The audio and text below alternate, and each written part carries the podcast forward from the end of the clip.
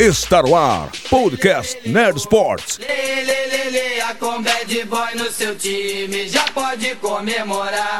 Salve, salve, nerds! Bem-vindos a mais um podcast Nerd Esporte. Eu sou o João e estou novamente aqui com o Arthur para falarmos de um tema diferente, né, Arthur? Isso mesmo, João. A gente vai falar hoje sobre essa gourmetização do esporte, olha só, né? Essa palavra da moda aí, essa palavra trending, que é gourmetização, porque a gente tá testemunhando um momento no qual tudo vai ficando elitizado, né, cara? E até o futebol, que, que é essa paixão nacional, tá ficando uma coisinha muito nome toque, muito muita firulinha, né, rapaz? E a gente vai comentar um pouco sobre isso, né? Isso, não só o futebol, né? Vários esportes que são mais populares vêm se tornando gourmetizados.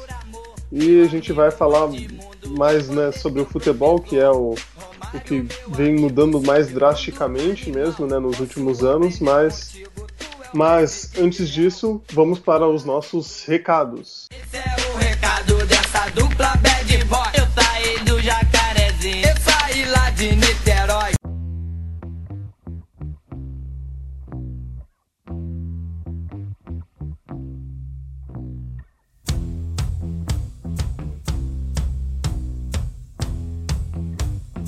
Muito bem, Arthur. Vamos para os nossos recados.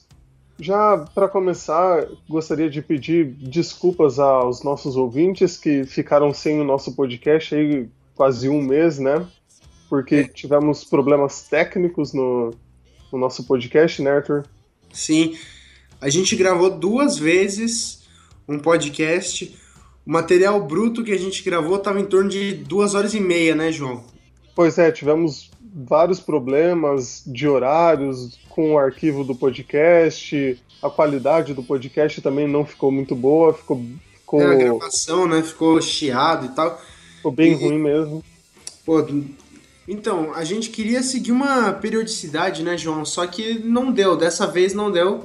Mas a gente vai. A gente até esperou uma semana a mais aí pra lançar logo no tempo certinho, né? Pra dar certinho o tempo que a gente calculou e tal. E além disso, além das nossas desculpas, o que, que tem mais? Então, já posso garantir que, que né, quase 100% que os próximos podcasts serão edições mais especiais, falando sobre temas mais atuais até, né? Uhum. Então, de certa forma, vamos compensar aí esse, esse atraso. E fora falar né, do próprio podcast, gostaríamos de pedir para que vocês curtissem a, a nossa página no Facebook, seguir o Nerd Sport no Twitter também, para poder não só acompanhar os conteúdos do podcast, mas também as nossas postagens né, durante a semana, os resultados do UFC com o Arthur e todos os resultados esportivos que nós acabamos colocando lá e outros temas que abordamos. E, ó, quando o João falou temas especiais, podem aguardar porque o último podcast do ano será muito especial. É não verdade, verdade. Vai ser, inclusive, vamos, vamos tentar hum, resgatar algumas, algumas coisas aí para esse podcast e acho que vai ficar legal. Não vamos, não vamos dar spoilers, né, do, do que será, do tema, nem nada, mas aguardem. Aguardem e vai ter um time especial, né? Não vou falar o que é, vou segurar a audiência até o dia 21 de dezembro, ok? Sabe, segurar a audiência até dia 21 de dezembro para o lançamento desse podcast especial, né, João? Isso aí. E só para fazer meio que um apanhado, né, João? Dessas últimas semanas aí, tivemos o GP do Brasil, que você viu, né? É que foi bem ruim, péssimo, lamentável. Não, não tem nem o resumo do, do GP do Brasil foi Fernando Alonso sentado numa cadeira de sol lá no, na classificação, porque a corrida mesmo não teve muita coisa, foi bem, bem fraca. Não, não tem muito o que comentar mesmo. Foi bem abaixo do que se esperava, né, pro GP do Brasil, que normalmente tem mais emoção, mais disputa e aquela apreensão se vai chover, se não vai chover, e nem, nem a chuva apareceu, então foi bem, bem fraco. Sabe o que seria um desafio, João, no GP do Brasil? O quê? Se fosse em Curitiba, aí eu queria ver eles prever, se, eles preverem se ia chover ou não, cara. Nossa, aí, aí sim, nossa, estratégias dos, das equipes seriam, nossa, começa a chover, daí para de chover, começa a chover, para de chover. Seria Começa a complicado. corrida com 30 graus, aí no meio da corrida já está 14 graus. Aí daqui a pouco É, chove, não- aí faz sol, né? É uma loucura. E além do, do GP do Brasil, tivemos aí a, a queda de uma rainha, né, João? Pois é, foi, foi deposta a, a rainha do UFC, né? Caiu e caiu feio, caiu de cara no chão, amigo. Né? Ronda Rousey perdeu seu cinturão pra americana Holly Holm, assim, num, num passeio, né? A Holly Holm foi bem superior. E meu texto com análise assim dessa luta tá lá no Nerd Sport. O link vai estar aqui no post do podcast, né, João? Isso. E, cara, foi surpreendente, tá ligado? E a galera falando que a Ronda é uma criação da mídia, né? Falando mesmo assim da, da luta, a Honda foi muito nervosa, né, pro combate, bem afoita nos golpes, né? Abrindo muita guarda, segundo seus comentários e um pouco ali que eu vi da luta. Então, Holly Holm foi mais equilibrada no, Logo na pesagem, a Ronda já, já chegou bem nervosa, assim, chegou encarando de, de maneira que ela nunca tinha feito, sabe? Ela foi, ela, tipo, tentou chegar igual a Beth Correia chegou nela, sabe? Uhum. E aí, meu amigo, aí é pedir pra perder, né? É, foi zebra e quem vem me dizer que a Ronda nunca fez nada pelo esporte, vai pra lá. Eu, pra, pra não xingar aqui, porque o João é um cara muito politizado, muito político, eu, eu vou- não vou xingar você, mas sim, sinta-se xingado, ok? É isso então, né, João? Vamos pro podcast então de uma vez. Chega de enrolar, chega de falar mal de Ronda Rousey, porque ela perdeu o cinturão, mas ela ganhou o meu coração. Ah, que bonito. Ó, Que bonito. que romântico esse menino. Então vamos pro podcast de uma vez. Vamos lá.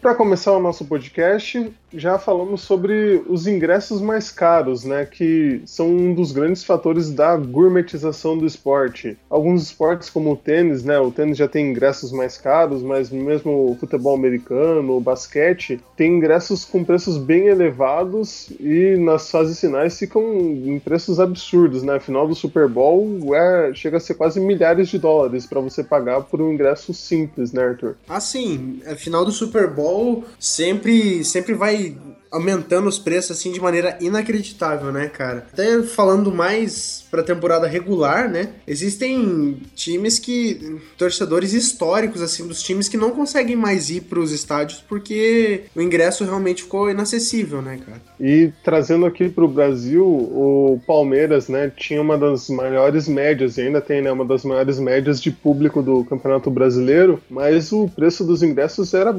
altíssimo, mais de 80 reais normalmente ali a média do preço, então com certeza é, favorece para que o torcedor comum, torcedor médio do clube não consiga ir porque esse valor não, não consegue ser pago por esse torcedor. Sim, né? É que a gente tem que ver também que o Palmeiras, ele é até ele pode ser usado como exemplo, mas ele não é o pior exemplo que existe. Por exemplo, o Atlético Paranaense, a gente que mora aqui em Curitiba, tem a Arena da Baixada, né? Que é o estádio dito o estádio mais moderno do Brasil, né? E tal. E a, a gente tem que ver também que na Arena da Baixada custa 150 reais o ingresso, cara. Vamos pensar assim da seguinte maneira. Eu, quando eu vou num cinema, eu pago 10 reais pra ver ali duas horas de entretenimento, certo? Uhum. Quando eu vou no estádio, eu pago 150 reais pra ver o Atlético jogar. Porra, aí é uma, é uma diferença, né, cara? E ainda, tipo,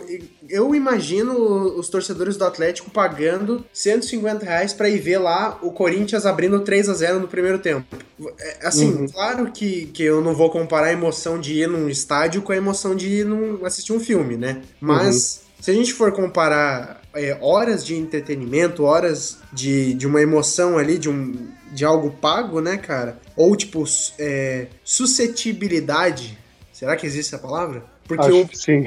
Acho que sim, né? Mas assim, por exemplo, o esporte, pô, quando eu fui ver o meu, meu Paranito lá, cara, eu vou lá pra ver o time perder, entendeu? Eu estou suscetível a perder, ao meu time perder quando eu vou no estádio, né, cara? Isso é uma coisa que, sei lá, afasta as pessoas também, né? Tipo, ah, eu não vou ver o time porque, né, sei lá. E falando né, mes- mesmo do Atlético, cobrar 150 reais, mas o time também não é aquelas coisas, né? Pra, igual Ah. você falou do, do valor de, de você assistir algo com qualidade, o Atlético não, não tá proporcionando esse espetáculo todo pros seus torcedores, né? Não tá aproveitando exatamente esses ingressos ou mesmo sócios, né, que, que tem hoje para que o time consiga melhorar e proporcionar um espetáculo que, que nem, nem se fosse né, um, um time que estivesse brigando pelo G4 valeria esses 150 reais de um ingresso, né? É, então, e ainda a gente tem que ver o seguinte sentido. O, o Atlético, cara,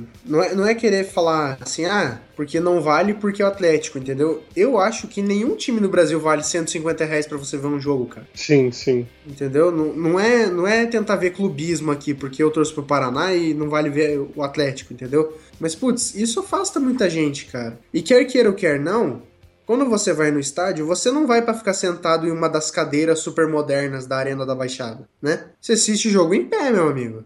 É, a, a- a desculpa, né, e também muito o argumento das pessoas defensoras das arenas modernas e tal, é exatamente isso, né, o conforto, ah, você consegue ter uma visão do campo e tal, os acessos. Eu não, também não culpo as pessoas por, por defenderem essas ideias, né, mas também isso acarretou nesse aumento dos custos mu- muito grande, né, do- dos ingressos no Brasil. Mas assim, vamos ser realistas. Quem quer conforto, fica em casa e paga o pay-per-view, né, cara? Também, também. Porque um sofá. Uma, vamos ser bem sinceros. A cadeira do estádio, por mais que ela seja a cadeira mais confortável de estádio do mundo, ela não vai ser tão confortável quanto a sua poltrona de casa, né, cara? é capaz que hum, o preço que você pague pelo pay-per-view seja menor do que você pague pa- pra ver todos os jogos do seu time em casa, né? Nossa, com certeza. É, é que realmente eu não sei quanto tá o pay-per-view, né? Mas, putz, deve tá aí o quê? Uns 200 reais? É por aí. Então, cara, pô, com um jogo na Arena da Baixada você já, você já quase paga um pay-per-view, cara. E, e tem que ver também que, como nem eu e nem o João bebemos e tal, a gente não, não é o típico torcedor brasileiro médio, né? Mas tem que ver também que em estádio de futebol não vende, não vende cerveja, entendeu? Afasta uma galera. Tem galera que não vai no estádio se não tem cerveja, né, João? É, vendem aquelas cervejas sem, é, sem álcool e tal, que da pior marca possível também, né? Normalmente. Eles, eles querem cortar os problemas de violência e tal, acho- é, culpando o álcool, mas na verdade não é bem isso, né? Então. É, é que assim, na, na real, não que a gente esteja defendendo a venda de bebidas alcoólicas dentro do estádio, né, João? Não, é isso. eu acho que é um, é um problema que, nossa, daria também outro podcast inteiro pra gente discutir, né? Mas. É, mas eu acho que assim, é, isso é um fator que afasta as pessoas do estádio. Isso é inegável. Os custos de dentro do estádio não é um programa barato, entendeu?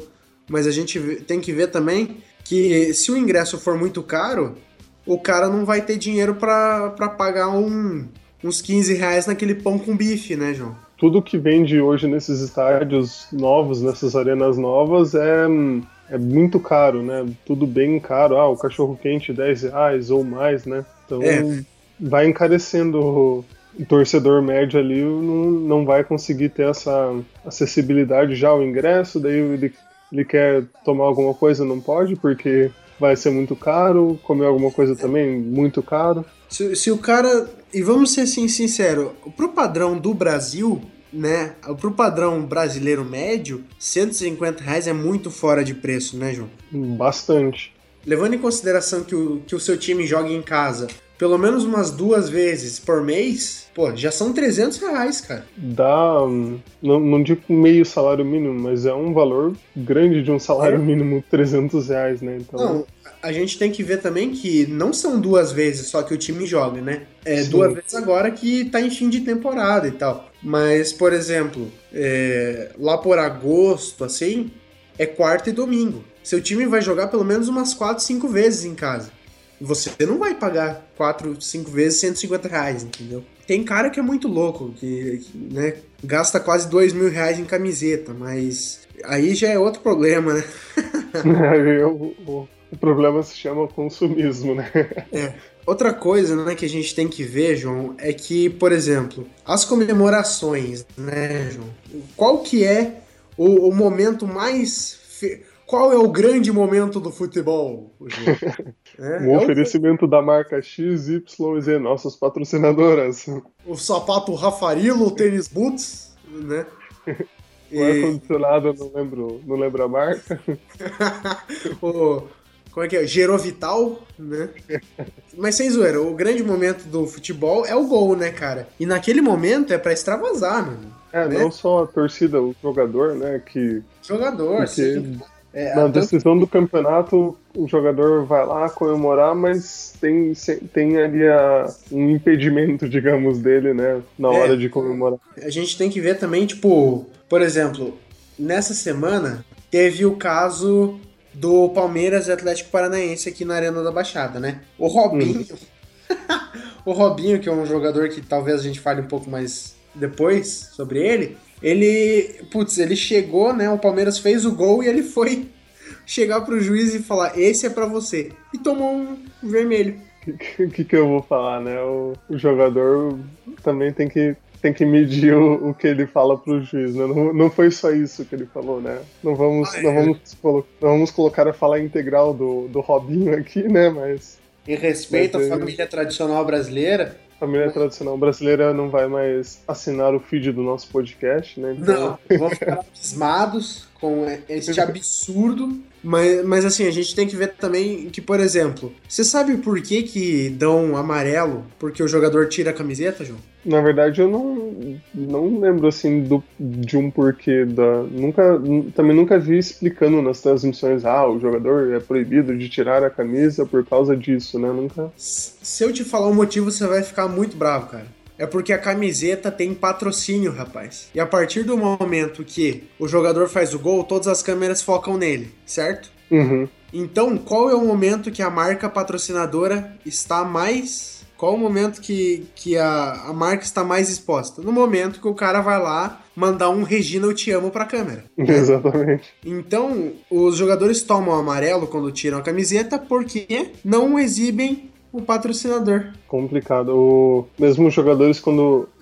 É meio absurdo também, né? Eles trocam a camiseta com o adversário, aí chega um assessor lá, alguém do clube, dá uma camiseta nova pra ele pra ele dar entrevista, né? Pro, pros repórteres, pra aparecer também a marca. Sim. Então, é, principalmente seleção brasileira, né? Que eles puxam aquele púlpito atrás do jogador, assim. Não, não é púlpito, eles puxam tipo a parede atrás do jogador com as marcas que patrocinam a seleção brasileira ali, exclusivamente, né? Pra, tipo, a entrevista do jogador ali, né? Ele não Uhum. pode dar uma entrevista sem que mostre um patrocinador. Isso eu acho muito bizarro, né, cara? Também outra coisa bem controlada são as declarações dos jogadores, né? Que eh, hoje acho que quase todos os jogadores têm uma assessoria de imprensa, os times têm uma assessoria de imprensa, né? Então não, ele, ele tem que falar ali as respostas quase prontas nas entrevistas, ah, vamos fazer o que o professor pediu, garantir os três pontos, essas coisas, e hum, acaba que o futebol acaba perdendo essa magia, né? Um pouco dessa magia de, da provocação, às vezes, de uma frase mais bem-humorada, né? Não, não só algo negativo, né? Mas outras falas ali que poderiam ser feitas, mas que essa robotização dos jogadores a gente pode chamar também, né? Acaba causando. É, né? A padronização. Tanto que o que, que, que, que mais bomba hoje em dia, né, João? É a galera indo ver os, os tweets do Neymar. É, quando ele não, não tinha uma assessoria, Quando ele quando não tinha ainda. assessoria, né? Então, Deus é top, é, cansado.com.br barra morto com farofa.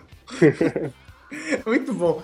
Mas, tipo, quando ele não tinha assessoria, ele publicava esse tipo de coisa, né? Então, é muito legal que a gente vê que um- o, o tanto que uma assessoria meio que barra a autenticidade mesmo do jogador, né, João? É.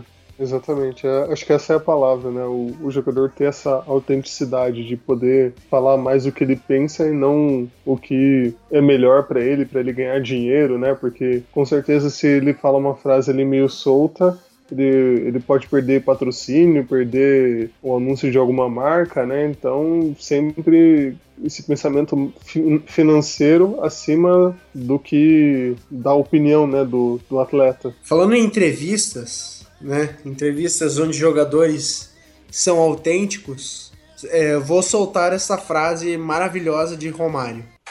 Na verdade, o Pelé calado é um poeta, né? Olha, é só isso que eu digo, cara. Isso é autenticidade, né, velho?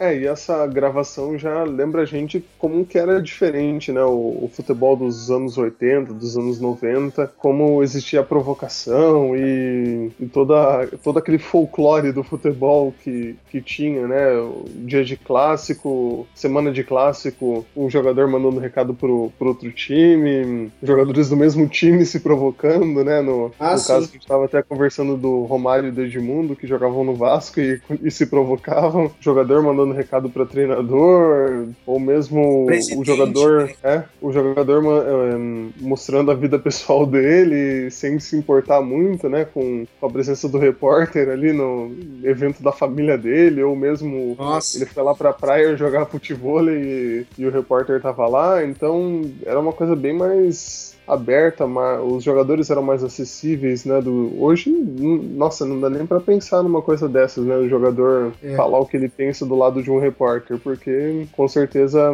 ele vai, vai ter algum prejuízo financeiro ou vai ser repreendido pelo clube, então mudou muito em, em, pouco tempo até, né, essa mentalidade uhum. do, do futebol. É, tipo, eu vou. A gente vai soltar agora um áudio de uma entrevista que fizeram com o Edmundo e com o Renato Gaúcho na praia, cara. Olha que surreal, sério. Suspender, não reincidir. Tá ótimo. Pelo menos assim eu fico oficialmente sem, sem emprego, né? Pior era da maneira que tava, com o contrato sem receber. Tá virando rato de praia. É. Também de férias já 45 dias, o tempo todo aqui na praia, fica um pouco mais fácil. Renato Gaúcho, coitado, enfrenta o mesmo dilema. enquanto o Fluminense não paga o que lhe deve, ele passa os dias enfiado no seu escritório. O escritório sempre foi aqui. O problema é que o Edmundo está com o mesmo pensamento que eu. E eu acho que nós não estamos errados, porque eu praticamente trabalhei quase dois anos sem receber. Eu só estou exigindo meu salário, nada mais. Chega de trabalhar de graça. Agora eu pergunto, será que eu estou cometendo algum crime em querer receber pelo menos 50% da dívida? Não bastasse tamanha encrenca em tão curto espaço de areia, eis que surge o baixinho mais temido do planeta. Pronto, está formado o ataque dos indomáveis. E não é que eles estão mesmo pensando em jogar no mesmo time?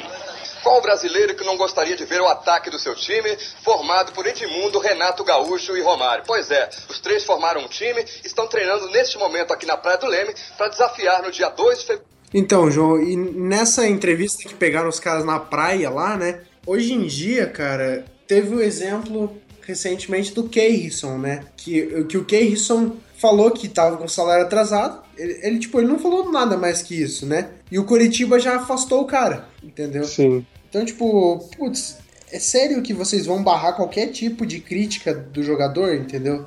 O, o Murici Ramalho, quando treinava o Fluminense, lembra da história que ele falou dos ratos? Aham. Uhum. Então, esse tipo de declaração hoje em dia é impossível, né, cara? Na época já era algo inacreditável ele falar que tinha rato no centro de treinamento, né? Olha só. Sim. E, ele já foi demitido na época por causa disso, né, cara? O jogador hoje, quando reclama do salário atrasado, vários são afastados, né? Como aconteceu com o Keyson ali, falou, ah, vou pra justiça e tal. E o time não quer nem saber, né? Não, não pensa duas vezes em afastar e meio vilanizar o jogador, quando, na, na maioria dos casos, o clube que é o culpado, né? Por não pagar é. o salário do jogador, então... Eu acho que assim, numa empresa, se você é contratado, o mínimo que você tem que ter é o seu salário, né, cara? Se tá no contrato, tem que ser cumprido, não é verdade? E, e, falta muito profissionalismo também no futebol, né? A gente tem que, tem que ver que, por, por mais que, que a gente esteja falando da gourmetização do esporte, a gente não quer que o futebol seja uma várzea, né, João? É, tem que haver um, um equilíbrio, né, entre os dois lados. Manter Sim. o esporte popular, mas ao mesmo tempo algo que, que possa bancar, né, os jogadores e toda a estrutura que seja aceitável para que o, o espetáculo aconteça, né? Porque tem vários centros de treinamentos aí de clubes que estão caindo aos pedaços, estádios caindo aos pedaços, né? E continuam sendo usados e pouquíssimo é feito, né? A gente também tem que, tem que pensar nesse lado, claro, de, de que a reforma de estádios e tal, e todo o investimento no, no futebol e no, nos outros esportes também é benéfica, né? É, é que a gente tem que ver assim, por exemplo, acho que a gente está chegando num ponto que a gente percebeu o seguinte: o futebol ele tem que ter uma profissionalização. Os esportes, uhum. de maneira geral, têm que ser encarados de maneira mais profissional. Só que a gente tem que ver também que é o seguinte: se você deixa um esporte muito elitizado, ele não vai virar popular, certo? E, e quanto mais popular, melhor para o esporte não é verdade? Porque assim você vai ter mais chance de criar talentos. Mas é, mais gente vai se interessar por praticar o esporte. Mais gente vai, ter, vai se interessar por praticar o esporte. Você vai ter mais público que pode assistir o esporte, ou seja, a renda de um ingresso não vai estar tá apenas em um ingresso, mas sim em vários disseminados, não é verdade? Uhum. Então, tipo, se você,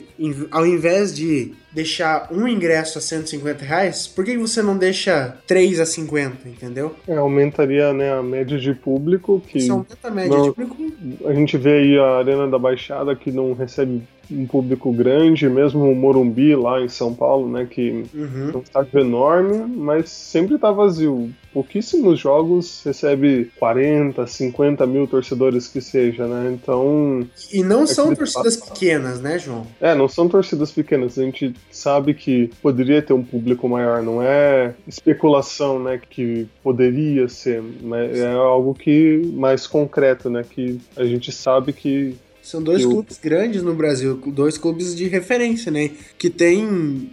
que facilmente lotariam estádios se, o, se os ingressos fossem mais baratos, né, cara? Então, essas iniciativas dos clubes e da própria federação, né, da, da CBF também acabam afastando o torcedor do, do próprio futebol. Tem que ver o seguinte sentido: os bad boys, ditos bad boys dos esportes, hoje em dia o, o mídia deles é muito importante, né, João? Pelo menos importante para eles, né? Porque uhum. a partir do momento que o cara dá uma declaração que possa ser interpretada da maneira errada, ele vai perder um patrocínio, ele vai deixar de ganhar milhões de reais, milhões de dólares, milhões de euros, né? Uhum. Então a gente tem que ver essa situação também. Mas é, não é culpa, tipo, o jogador não estaria errado ao fazer uma declaração é, autêntica, certo? Quem uhum. está errado seriam as marcas, ao não ao acreditarem que este jogador falando esse tipo de coisa vai afastar o meu público de comprar a minha marca, entendeu? Uhum. Porque, por exemplo, ninguém. Aposto que ninguém deixou de comprar Nike porque o Ronaldo é, foi pro Corinthians e continuou uhum. na propaganda da Nike, certo? Certo. Ou mesmo outros atletas que já fizeram declarações mais mais fortes, né? Que não não mudou muita coisa. O, o Soares lá deu a famosa mordida no Chiellini e continuou sendo patrocinado por marcas. Eu cheguei a ver algumas propagandas que ele aparecia como um dos principais atletas ali e não é. mudou essa, essa concepção deles, né? Uhum. É que talvez o caso do Soares seja meio diferente pelo fato de ser uma agressão, né, cara? É, uhum. Então, eu, assim, eu não posso confirmar, né? Eu não, não vi. Mas, por exemplo, eu acho que ele perdeu patrocínios. Ele, ele, tipo, ele não perdeu, ele deixou de ganhar, né? Uhum. Ele deixou de ganhar um, uma graninha aí, né? Então eu acho que isso, isso reflete um caso, né, cara? Não, não quer dizer que, que o cara teve uma atitude feia, que a tia mandou ele ficar de castigo no, no cantinho da sala, que eu não vou comprar mais um produto, né? Ele é patrocinado pela Adidas, então não quer dizer que ele mordeu o Kieline que eu não vou mais comprar Adidas, entendeu? Uhum.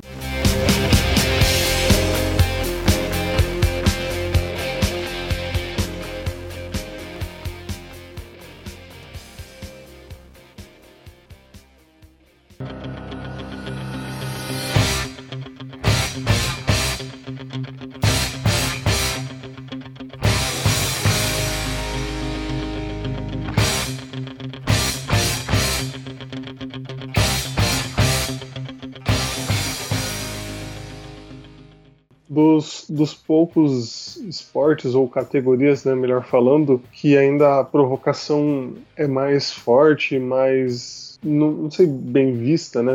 Se é essa a palavra, seria o mundo das lutas, né? Do, do MMA ou do boxe, que hum, ainda tem muita provocação e é algo mais aceito. É que eu acho que assim, é, é uma mentalidade que a gente tem que ter que é diferente, né? Porque o, o, o público médio, público que não assiste todas as vezes é o público que sustenta esses esportes, né? Fora o futebol e tal. Então a gente tem que ver que quando um cara vai lutar com o outro, a galera acha que os caras vão brigar ali em cima. Então, tipo, quando o John Jones é, briga com o Daniel Cormier fora dos octógonos e, e a galera fica tipo, meu, eles se odeiam, eles vão brigar lá dentro, eles não vão lutar. Quando na verdade isso aí é uma balela, né, cara? Um grande campeão igual o John Jones não não entra no octógono para brigar, né, cara? Ele entra no octógono pra, pra exibir o que ele treinou, não é verdade? Sim, toda uma estratégia. Ele não ia treinar meses ali para chegar lá e querer sair só no soco com outro é, lutador, né? Fechar o olho e, e, soltar soco no vento, não é verdade? É, é uma concepção que o público médio tem, mas não, não é tão correta assim, né? Só que a gente tem que ver também que isso vende, né? Porque quando você vê um cara como José Aldo, que é um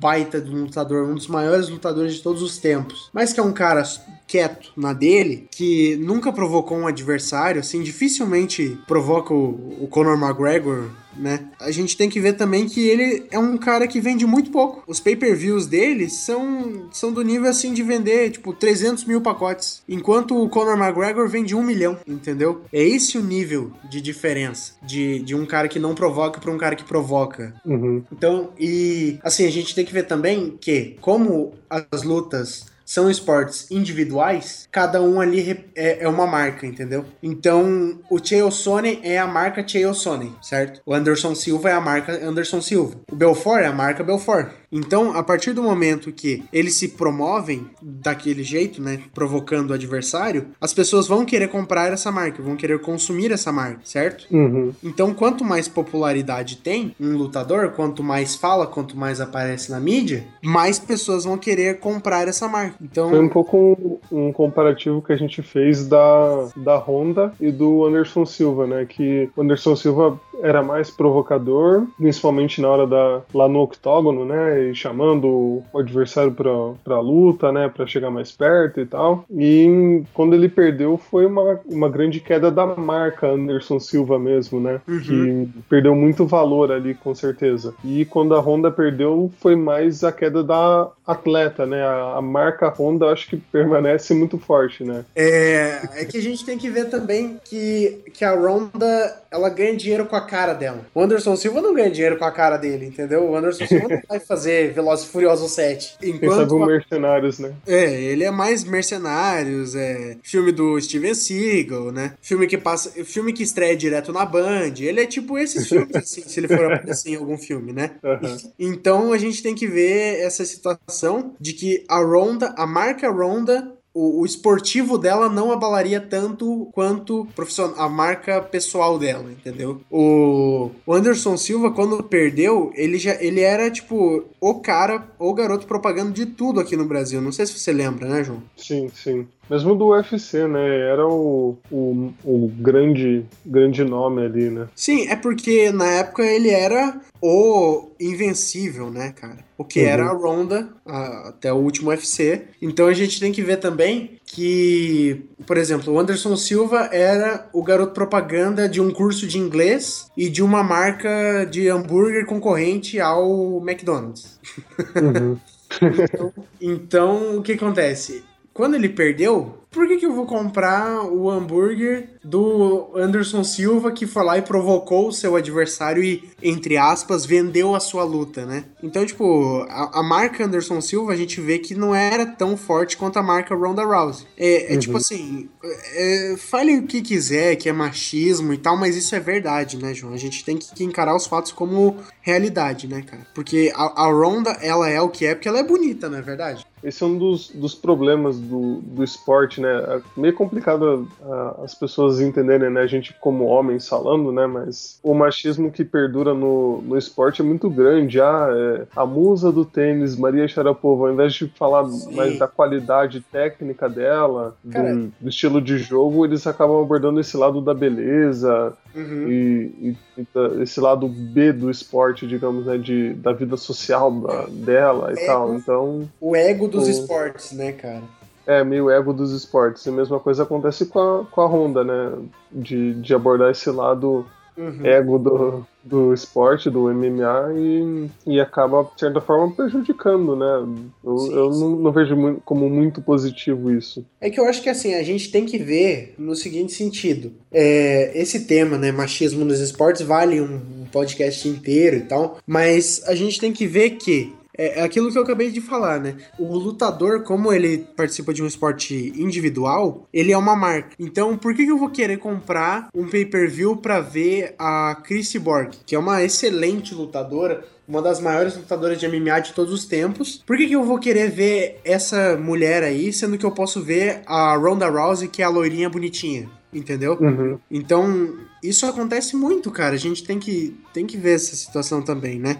E além disso, as provocações no mundo das lutas, eu acho que elas elas já são algo tão atrelado que a partir do momento que perder isso vai ficar muito sem graça, sabe? Fale, fale quem que você acha que é o maior nome da história do boxe, João.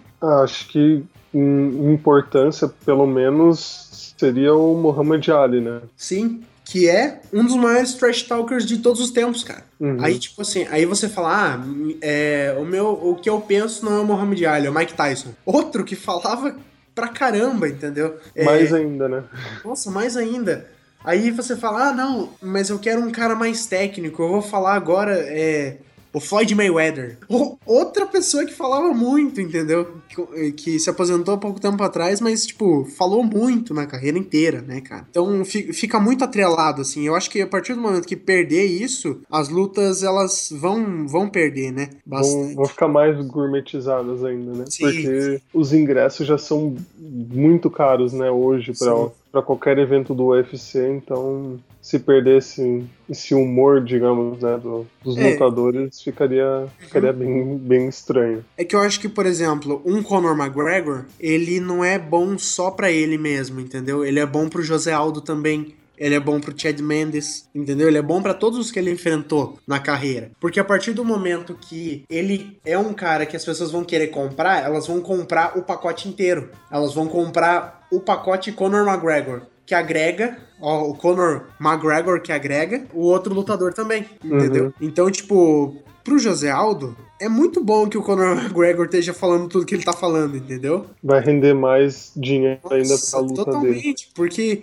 a partir do momento que a pessoa vai comprar o pay-per-view para ver o UFC 194, ela vai comprar o pay-per-view com o campeão sendo o José Aldo, entendeu? Ela vai ver uhum. o José Aldo. Ela vai ver a surra que o José Aldo vai dar no Conor McGregor e ela vai falar, pô, esse cara aí é bom, entendeu? Aí ela vai lá e vê outra luta dele, entendeu? Vai lá e compra outra, a próxima dele. Então, é, a gente tem que ver que nas lutas, talvez ainda seja um, um, esporte que tenha sobrevivido a essa gourmetização, mas eu acho que é por pouco tempo, cara. Infelizmente. Uhum. Porque, por exemplo, a, a Ronda, ela não cumprimentou a Holly Holm. A galera já chega e cai em cima dela por ela não ter tocado as luvas no começo da luta, sabe? Então, é, é, essa situação assim de tipo, ah, o lutador é marrento e tal, é uma coisa que afasta também. O que não devia ser, né, cara? Porque a gente tem que ver que esportes individuais é muito mental, é muito psicológico, né, cara? Todo tipo de esporte individual é muito psicológico, né, cara? É, porque a gente tem o exemplo do, do Bolt, né, que extravasava lá, brincava com todo mundo, e com certeza os adversários, vários ali, não, deviam levar no bom humor do Bolt o que ele fazia, né? Já deve, deve ter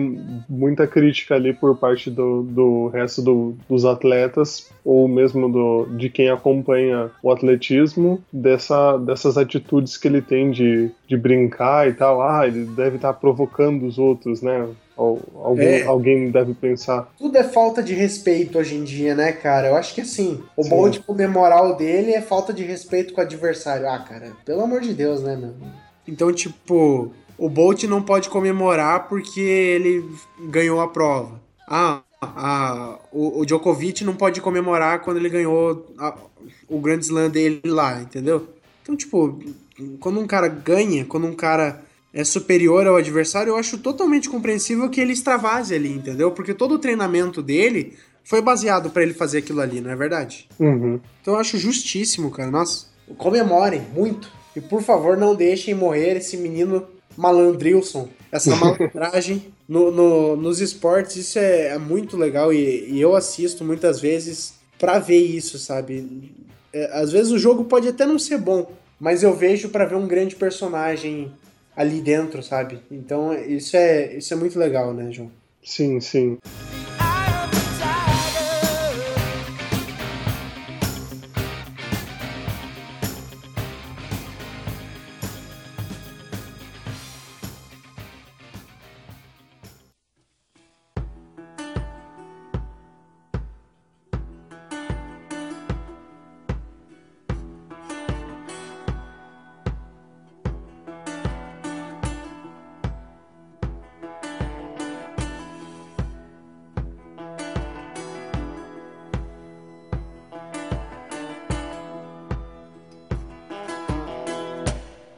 Sou um dos poucos espectadores aí da, da Fórmula 1, né? A, a, grande discussão dos, dos sites especializados é sobre essa renovação da categoria, porque hum, é muito pensado no financeiro e tal, e falta muito muita interação, né, com os torcedores e, e dos torcedores se identificarem com alguma coisa da Fórmula 1 que não seja ver os caras correrem lá na pista, né? Uhum. Tem algo além e os pilotos já são bem naquele estilo assessorado, de ter a resposta pronta. E um dos poucos que se destacam são o Sebastian Vettel da, da Ferrari, que tem toda antes de todas as corridas e depois de todas as corridas tem entrevistas coletivas que eles ficam juntos no, numa sala. E Nossa. aí o, o, Vettel chega sempre lá fazendo brincadeira com o Nico Rosberg, com o Lewis Hamilton, né, que são da, da Mercedes, os dois ficam com aquela cara séria e tal. Aí, numa dessas, na última prova agora, acho que do, do Brasil, o Vettel brincou com,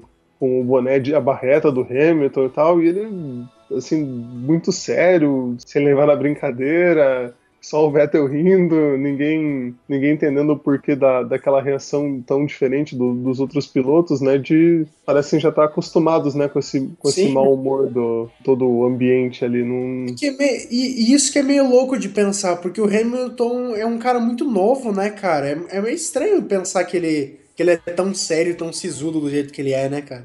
É, já até agora falando, me lembrei do da Fórmula 1 também dos anos 70, dos anos 80, que era totalmente diferente, né? Com Nelson Piquet provocando cena já abertamente, falando o que queria, o que pensava, mesmo outros pilotos sempre se declarava, ah, é é, se acontecia algum acidente, falava, ah, ele que estava errado, a culpa foi dele, mesmo que não tenha sido, né? Hoje fica muito no, no controlado, ah, não vou falar, vai que eu sou punido, vai que eu sou multado. É, né? hoje, eu não sei se existiria também hoje uma briga como foi de do Ayrton Senna com Alan Prost, né? De dos dois se declararem quase não, não, eu não digo que inimigos, né? Porque, de certa forma, um precisava do outro para crescer mais, né? Uhum. Para que a competitividade existisse. Mas a gente vê do, do que eu falei ali do, do Rosberg e do Hamilton, os dois têm uma, uma certa divergência, mas nada nada aparece nas entrevistas, nada é muito para o público. E se fosse 20 anos atrás, com certeza seria seria diferente, né? Os dois teriam essa liberdade para poder falar e para poder expor o que pensavam um do outro, né? E hoje fica muito, ah, nós somos amigos, ah, tá tudo bem, não tem problema nenhum, quando a gente sabe que não não tá tudo bem. Então, tudo que é esporte, a gente vê essa transformação.